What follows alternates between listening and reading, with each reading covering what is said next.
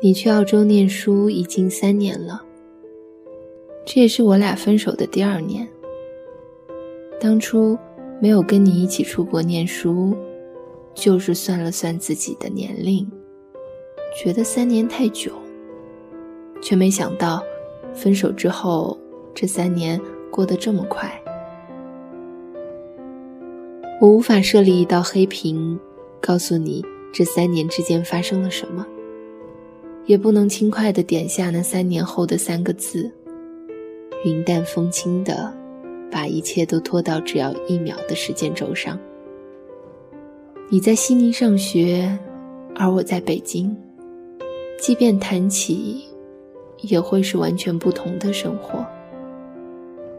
吵架是情侣的必然，大家都不爱吵架。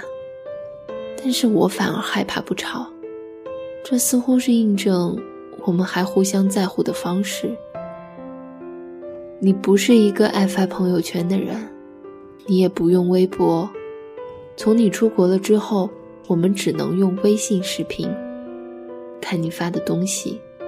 虽然也不常发，但是每一张图我都反复看了十几遍，关上，再点开。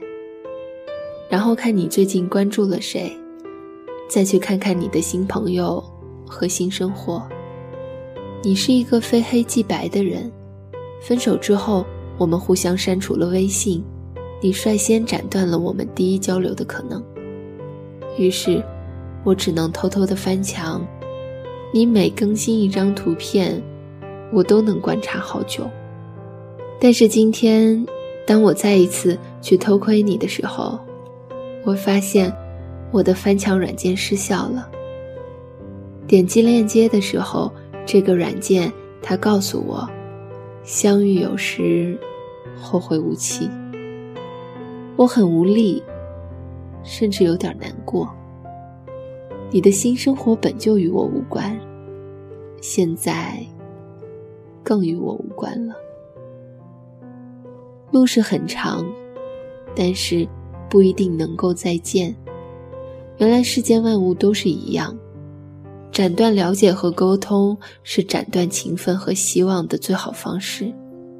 不得不说，这对于你我像是一场时光倒退回过去一样的老实告别。我是瓶子里的鱼，而你在海里。